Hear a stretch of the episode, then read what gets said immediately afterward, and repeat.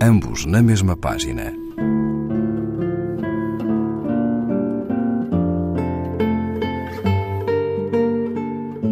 Um programa de Raquel Marinho.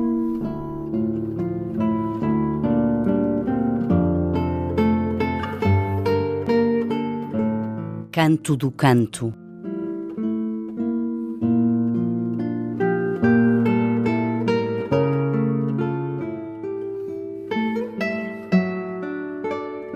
É fácil receber o primeiro verso como uma nascente aberta pelos sons que instilam a emoção nos vocábulos e passam na língua e unhas como sopros.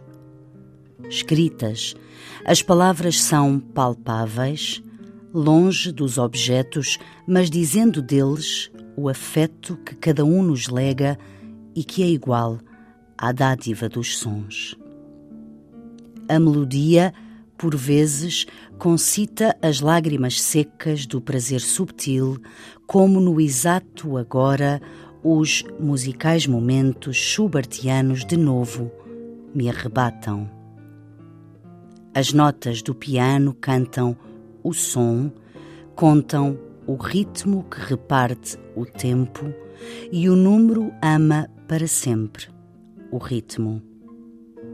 Ó oh, bendita abóboda, concha acústica que te apercebes da tenue melodia que retoma a curva da sua frase, agora e aqui, no presente sem fim da minha orelha frangente, como folha.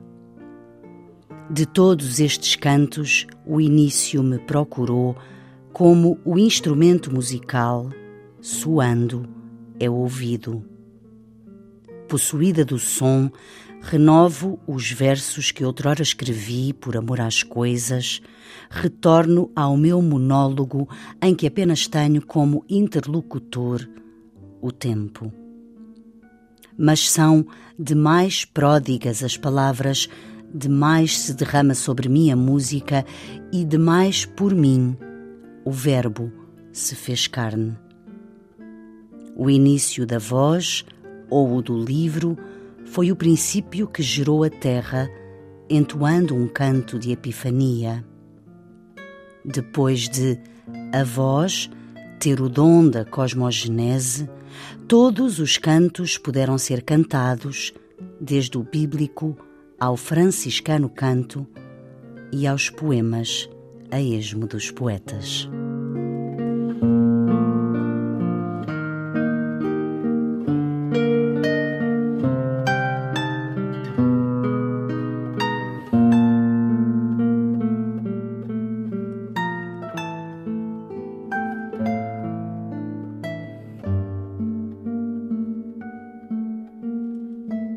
Fiamma As Pais Brandão, Âmago, Antologia, página 124, edição Assírio e Alvim. Ambos na mesma página. Um programa de Raquel Marinho.